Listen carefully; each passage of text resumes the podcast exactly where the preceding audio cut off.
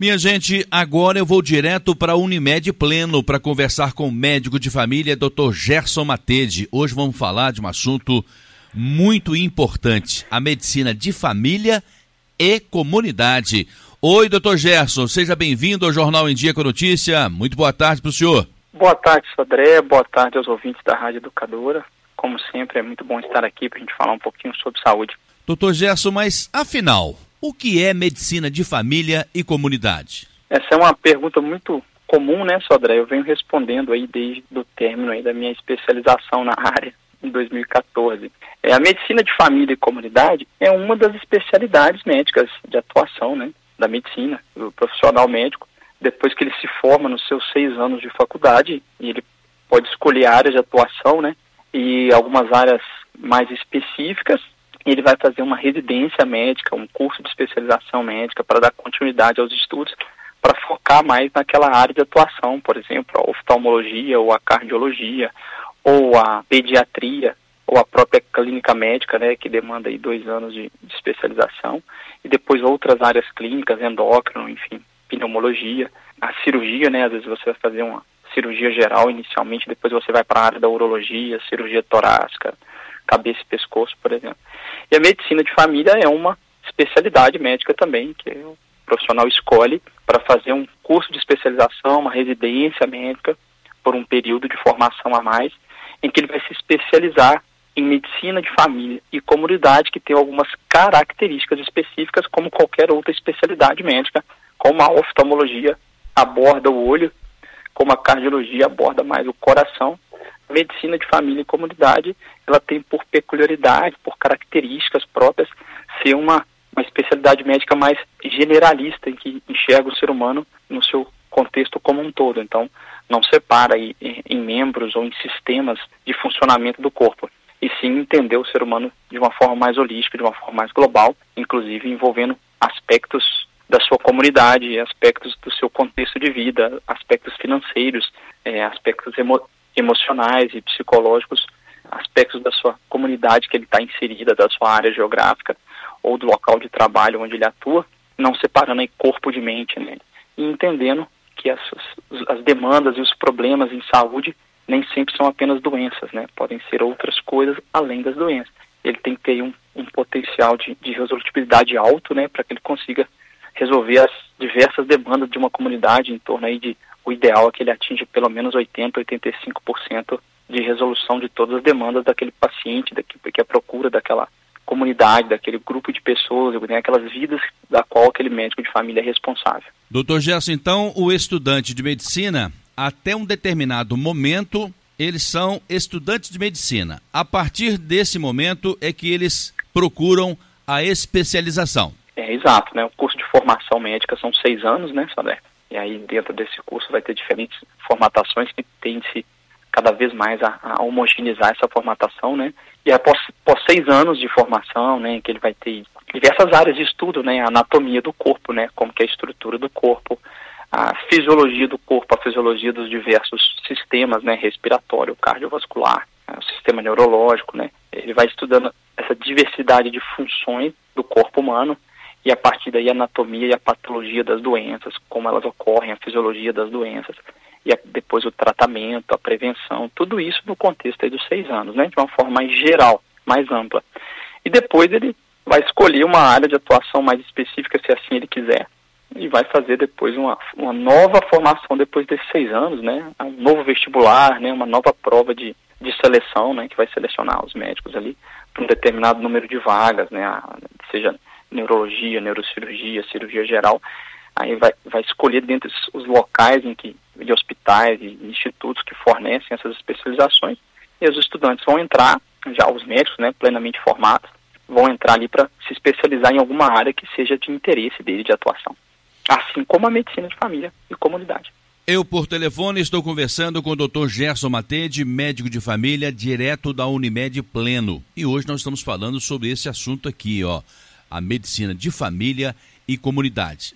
Então, doutor Gerson, a medicina de família, o médico de família, é uma especialidade. Exatamente, Sodré. E por que, que a gente pensou em falar nesse tema, né? Comumente os pacientes perguntam, as pessoas perguntam, né?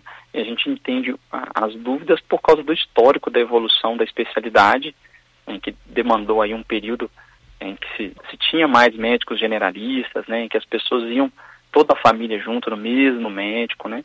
E no decorrer do histórico da evolução do ensino médico no Brasil, não só no Brasil, em alguns outros países também, em que se favoreceu cada vez mais as especialidades focais. Então, focar em algum órgão, em algum sistema, por exemplo, o otorrinolaringologia, né, que laringologista que vai focar em ouvido, garganta, nariz, né, na via aérea superior, o oftalmologista, né, na visão, no, no, órgão de sentido da visão, e por aí vai, né, o cardiologista no coração, e aí, os médicos foram cada vez mais tendendo para esse lado, e hoje a gente tem mais de 85% dos médicos do Brasil são especialistas focais, já. E a medicina de família e comunidade é uma especialidade clínica de uma abordagem um pouco mais geral, com o intuito de resolver as demandas principais da, da população, né? Os mais de 80% das demandas que se apresentam a um sistema de saúde, seja ele público ou privado, então mais de 80% dessas demandas são resolvíveis na atenção primária, na atenção básica à saúde, que é o local de atuação do médico de família,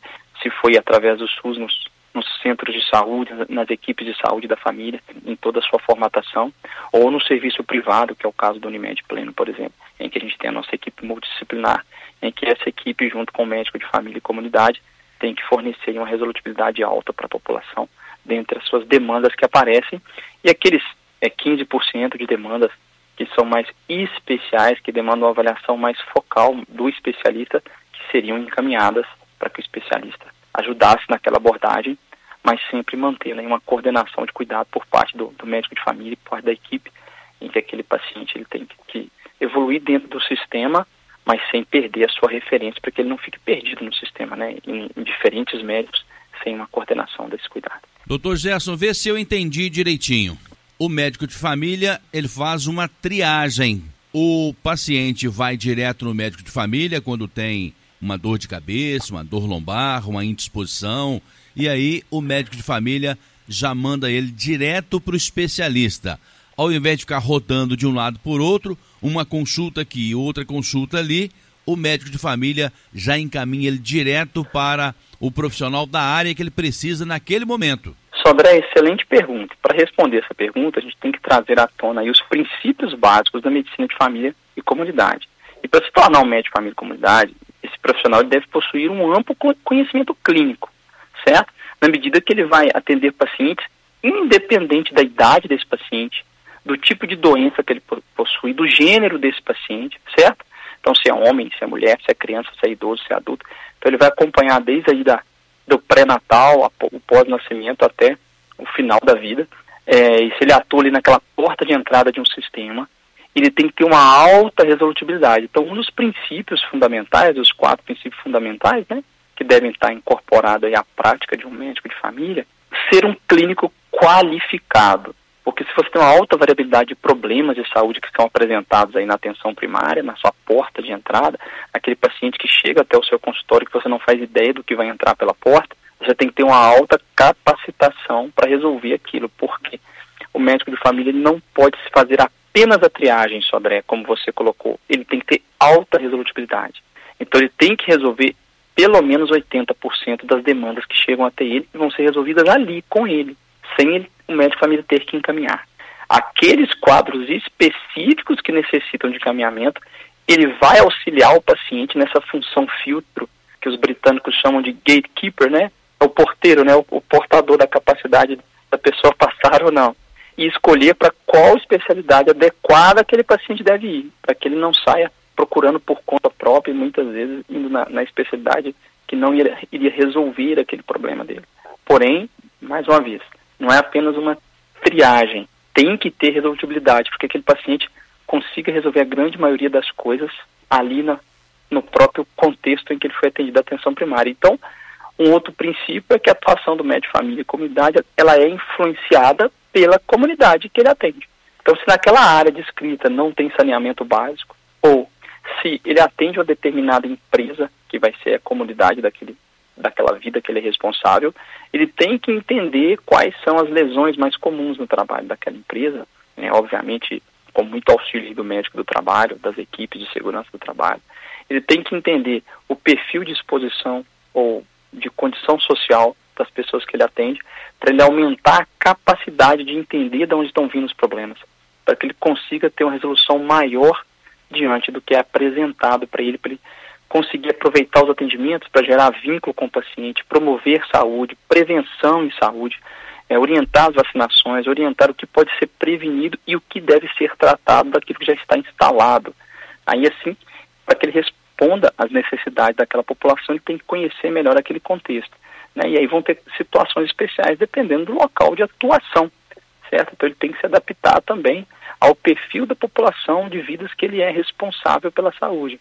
Aí ele vai tentar coordenar esse cuidado, ele tem que colaborar né, com a construção dessa rede de cuidado que vai da atenção primária para secundária, para terciária, para quaternária, né, entre os diversos setores da saúde e funcionamento, quando aquele paciente precisar de uma abordagem secundária, terciária, hospitalar ou de um especialista focal, que ele não fique perdido, que ele continue tendo a sua referência, o seu médico de família. E aí, o terceiro princípio é que esse médico de família ele é um recurso daquela população definida. Então, aquela população da qual ele é responsável, ele é um recurso daquela população para que as pessoas usem aquele recurso para resolver os seus problemas, né? Óbvio que tem que ter um número limite de pessoas que aquele médico de família pode ser responsável, né? Para que ele dê conta aí é, de um volume de pacientes aí. Depende da complexidade da área que ele atua, né? Da gravidade dos problemas, da idade da população. Ele vai conseguir entre 1.800 vidas, 2.200 vidas. Acaba que no Brasil extrapola muito isso no nosso SUS, né? Pela sobrecarga do sistema. Às vezes um médico de família é responsável por 5 mil vidas, o que sobrecarrega muito o funcionamento e, obviamente, diminui a qualidade dele. É, então ele tem que gerar um vínculo de confiança, de harmonia, ele tem que ter empatia né, do médico com os pacientes que ele atende, para que se melhore a adesão dos pacientes, melhore os resultados nas intervenções no tratamento de saúde que forem propostos, né? Ele vai gerir aquela lista de pacientes que ele atende, né? De acordo com seus grupos de risco, certo? Direcionando de acordo com cada grupo de risco, qual promoção, qual prevenção, qual diagnóstico mais comum, qual tratamento, qual reabilitação daquele paciente que já foi acometido, para que ele consiga evoluir melhor aí na, na, nas condutas. E o quarto princípio é que na medicina de família, a relação médico-pessoa, médico, a gente às vezes não gosta de falar médico-paciente, porque nem toda pessoa que se apresenta para a gente é um paciente, né? Ele está saudável. Então a relação médico-pessoa, médico-ser humano que ele é responsável, vida que ele é responsável, ela é fundamental para o desempenho é, da medicina de família e comunidade, visto que é essencial que a gente utilize o que a gente chama de método clínico centrado na pessoa e através de habilidades de comunicação que são muito estudadas na especialidade médica durante a residência da medicina de família. O médico de família tem na entrevista clínica a sua cirurgia, é onde ele consegue mais adquirir conhecimento e entendimento para aumentar a probabilidade de acerto diante daquilo que o paciente traz. Por exemplo, às vezes o paciente não traz uma doença, ele traz uma demanda oculta, uma queixa, algo que possa é, estar gerando aquele sofrimento independente do sintoma. Porque o sintoma é uma coisa, Sodré. O sentimento sobre aquele sintoma, o sofrimento sobre aquele sintoma é outra. Então, a gente sempre cita isso aqui, né? O mesmo sintoma para o Sodré pode ter um sofrimento diferente do que o mesmo sintoma para o Gerson. Então, para o Sodré, uma dor no joelho pode representar uma limitação motora, uma limitação de trabalho. E às vezes, para o Gerson, uma dor no joelho pode ser só um desconforto e que ele não vai dar tanta, tanto valor.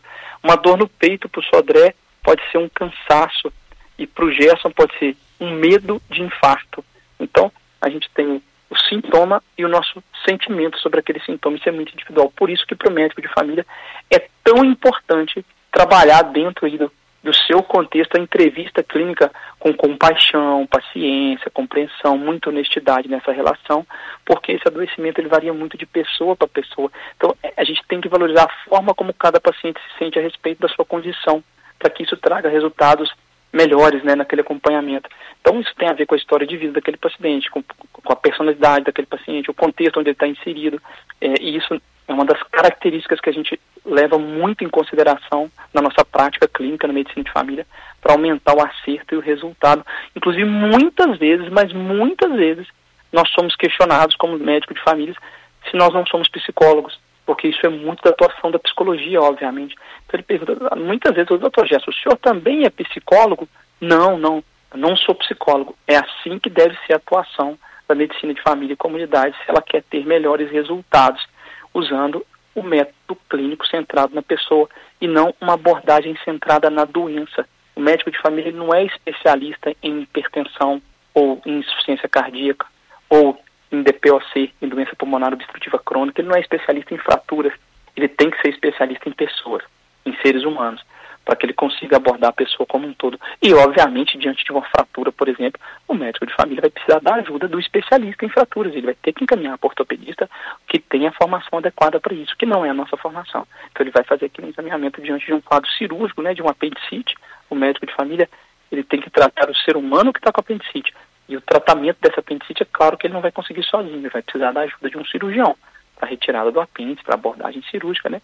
E aí, obviamente, se a gente tem toda essa porta de entrada e esse contexto infinito de situações e demandas que vão se apresentar na atenção primária, a gente tem que entender o ser humano como um todo, de forma holística, para aumentar a chance de acerto. Outra pergunta muito comum, Sodré, é se o médico de família é o somatório de outras especialidades. Não sei se você já teve essa dúvida. Já tive, já tive sim. Pois é, e, e a resposta é não. Nós, médicos de família, nós, nós não somos um Frankenstein. Nós não somos uma emenda. Não é uma continuidade das outras especialidades. Pois é, Sodré, a gente não é um somatório de outras especialidades. Então eu não sou um pouquinho cardiologista, um pouquinho pneumologista. Não, não. A nossa metodologia de atuação ela é diferente. Inclusive um médico de família que quer aprender o funcionamento do coração, ele deve ter o seu ensinamento durante a residência médica feito por outro médico de família. Porque se ele apenas roda em centros de especialidades focais, ele aprende cardiologia com cardiologista, pneumologista com pneumo, neurologia com neurologista, ele vai sim ser um Frankenstein. Ele vai ter muita dificuldade de enxergar o somatório dessa pessoa. A pessoa ela é muito mais do que o somatório das suas partes. Ela é muito mais complexa do que isso. Então, na nossa formação médica, a gente tem as características de atuar um pouquinho específica para a nossa área de entender o ser humano como um todo e não o somatório de sistemas ou de órgãos. Então a formação nossa, inclusive, ela deve ser dada através de outros médicos de família para que aquele, aquele residente em formação entenda quais são as competências que ele tem que adquirir no seu processo de especialização para que ele se torne um médico de família dentro do padrão adequado que se espera da especialidade e não simplesmente o somatório de outras especialidades, que obviamente seria impossível de atingir todo o conhecimento do somatório de outras especialidades, que são extremamente complexas também. Não é à toa que a medicina se dividiu em algumas especialidades, exatamente pela dificuldade, pela evolução tecnológica, pela evolução de conhecimento. Você teve que começar a dividir para que cada médico tenha um pouco mais de noção sobre uma determinada área, para que ele consiga atuar diante daquelas coisas especiais que se apresentam. Felizmente, mais de 80% das coisas e demandas da população continuam sendo demandas gerais continuam sendo é, pertinentes de resolutividade ali ou do médico de família, ou no caso de uma criança, né, que no Brasil a gente acaba que a medicina de família atende sim todas as idades, mas como a gente tem uma gama enorme de excelentes pediatras no Brasil, o Brasil tem uma característica um pouco diferente, por exemplo, a Inglaterra, até 90% das crianças, 95%, chegam aos 17 anos da adolescência sem nunca ter ido ao pediatra, acompanhando só com médico de família desde o nascimento. Porém, a porcentagem de médicos de família dentre o número de médicos ingleses é enorme. Em torno de até 60% dos médicos ingleses são médicos de família, né, os general practitioners, né, ou family physician, que eles são em inglês. E, então a gente tem uma quantidade menor de pediatras, por exemplo, no sistema britânico. No Brasil não, nós temos uma enorme gama de, de pediatras com formação excelente, com visão, visão, extremamente generalista das crianças e alta resolutibilidade, né? Uma vez um, uma paciente minha adulta brincou comigo, falou assim, ah, o médico de família é como se fosse o pediatra do adulto, né? Guarda algumas semelhanças. Quando a gente aborda o adulto, tem muitas semelhanças com a forma que o pediatra aborda as crianças, né? De entender todo o contexto da criança. E, obviamente, quando a gente tem, de crianças assim, a gente também deve fazer. Então, no Brasil, como nós temos uma demanda de, de menos de 8 mil médicos de família, uma porcentagem pequena, né? Isso vai dar em torno de 2% dos médicos, né? Não chega aí a, a 4, 5% dos médicos brasileiros, e nós deveríamos ser em torno de 60% se a gente quisesse ter essa formatação dentro da atenção primária, de uma formatação que custo efetivo é maior, isso segundo os estudos desde a década de 60, né, repetidos frequentemente, em que uma metodologia de atendimento, um sistema de saúde com formatação e atenção primária, ele reduz mortalidade em todas as idades e ele tem uma, uma, incidência no longo prazo, inclusive de maior satisfação da população, enfim. Só que como no Brasil ainda falta né, um contingente de médicos de família para dar conta dessa demanda, acaba que nossa evolução de formatação do nosso sistema de saúde não é assim.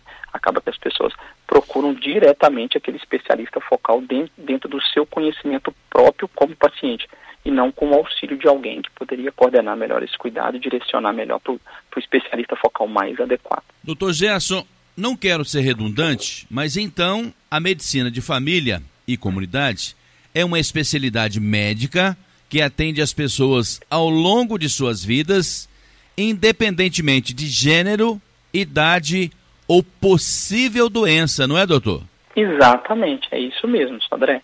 Independente do contexto, se ela está doente ou não, ou qual doença ela tenha, o médico de família tem que atender. A gente não tem o direito de falar que um paciente não nos pertence independente da idade, independente do gênero, do sexo que aquela pessoa é, se identifica, a gente tem que atendê-lo de forma mais acolhedora possível e, obviamente, resolvendo aí a maior parte dos problemas e quando não são resolutíveis na atenção primária pelo médico de família, encaminhar para o profissional adequado e manter essa coordenação de cuidado, né? A gente não encaminha um paciente e fala, agora eu lavo as minhas mãos, esse paciente não me pertence mais. Não, não é isso. A gente encaminha como referência e aguarda uma contra-referência para continuar coordenando aquele cuidado. Uma pergunta que o ouvinte me mandou aqui agora, doutor. Então, qual é a especialidade do médico de família? A especialidade do médico de família é a medicina de família e comunidade. A especialidade dele é o ser humano, a pessoa, né? Como um todo, e não um órgão ou um sistema definido. Para o senhor, doutor, o que é ser médico de família? Ô, Sodré, a medicina de família, a gente brincava durante a residência médica, assim, de toda aquela angústia que você passa durante a sua formação acadêmica, quando você entra na faculdade de medicina, é uma experiência de alguns acadêmicos, claro, claro que essa é individual do Gerson e cada médico vai ter a sua e vai pensar às vezes semelhante ou diferente de mim. Mas durante toda a formação tinha algumas angústias. A minha formação foi na Universidade Federal de Minas Gerais, na UFMG em Belo Horizonte. E naquele período a gente entra cheio de esperança, cheio de, de, de, sensação de que a gente vai resolver tudo e de que a gente vai adquirir todo um conhecimento e, e conseguir resolver todos os problemas das pessoas e tal. E no decorrer do processo de formação a gente vai descobrindo que não é bem assim, né? Que 64% das condições da criança é, 64 não, desculpa, 84 são autorresolutíveis, né? Elas vão melhorar com o médico, sem o médico ou apesar do médico. E aí a medicina de família, durante a formação, a gente brincava na nossa residência que a gente falava assim, encontrei Jesus, que foi a, a, especialidade da qual eu mais me encontrei no intuito de, de enxergar a importância da humanização do atendimento, a importância de entender que os pacientes, mais de 40% das vezes, acertam o próprio diagnóstico, entender que é um encontro de especialistas, né, um especialista em medicina e um especialista no próprio corpo, então, quando eu atendo um paciente de 45 anos, tem 45 anos que ele é especialista no próprio corpo. Então, ele conhece aquele corpo há muito mais tempo do que eu, como médico, nos, nos 20 a 40 minutos que eu vou atendê-lo. Então, a medicina de família, para mim, foi a especialidade onde eu me encontrei melhor, né? Depois de, de muitas dúvidas, de, de muitos estágios na área de otorrino, que eu queria muito no Hospital João 23, em Belo Horizonte, fiz algum período. É, virava algumas madrugadas de quarta-feira e passava alguns domingos de plantão de 12 horas, e depois pensei em pediatria, depois pensei em clínica médica, e eu vi realmente essa capacidade de, de, continuar atendendo todo tipo de, de, pessoa, de qualquer idade, e que eu gostava muito disso. Então foi uma, foi uma especialidade que eh, me devolveu um, um grande apreço pela prática médica, da qual eu senti muita angústia durante alguns períodos de faculdade, de entender que não era o que eu esperava, não era aquilo que eu tinha planejado antes de entrar, e depois a, a, a residência médica, no, eu fiz no Hospital Odilon Beres, em Belo Horizonte, no Hospital Municipal de Lomberes, o qual fui muito feliz, onde eu aprendi muita prática de saúde baseada em evidência científica, que ela é fundamental para um profissional que é, vai abrir a porta do consultório e vai chegar de tudo.